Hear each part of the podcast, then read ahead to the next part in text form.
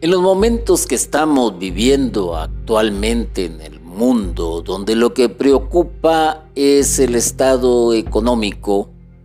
y tener un poco más o al menos sobrevivir. Nos hemos dejado avasallar por este poderoso Dios que es el dinero. Y se nos olvida que poco a poco nos estamos alejando de Dios porque ya no tenemos tiempo para hablar con Él, porque ya no tenemos tiempo para servirle a Él. Y olvidamos la acción reconciliadora de Dios que se muestra en el cuerpo sufriente de su Hijo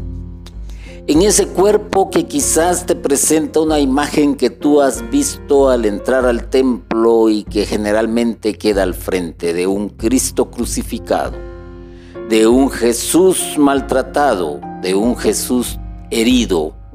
de un Jesús que nos presentó también la película de Mel Gibson, un Jesús sufriente.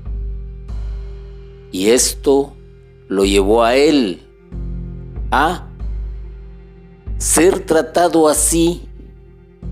porque fue la factura que pagó con su sangre para reconciliarnos con Dios. Por eso tenemos que ir viendo día con día hacia adelante, más no solo tener la vista puesta en las cuestiones de este mundo, sino más bien en la gran noticia, en la buena noticia que recibimos del Evangelio, y que debe de llenar la vida de cada quien, no solo pasada, presente, sino futura. Así que, hermano y hermana,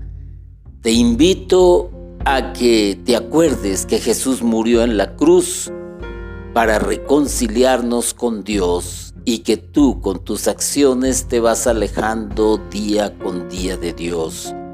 Lee pues el Evangelio y reconcíliate con tu pasado,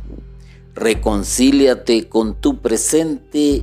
y ve desde otra perspectiva tu futuro.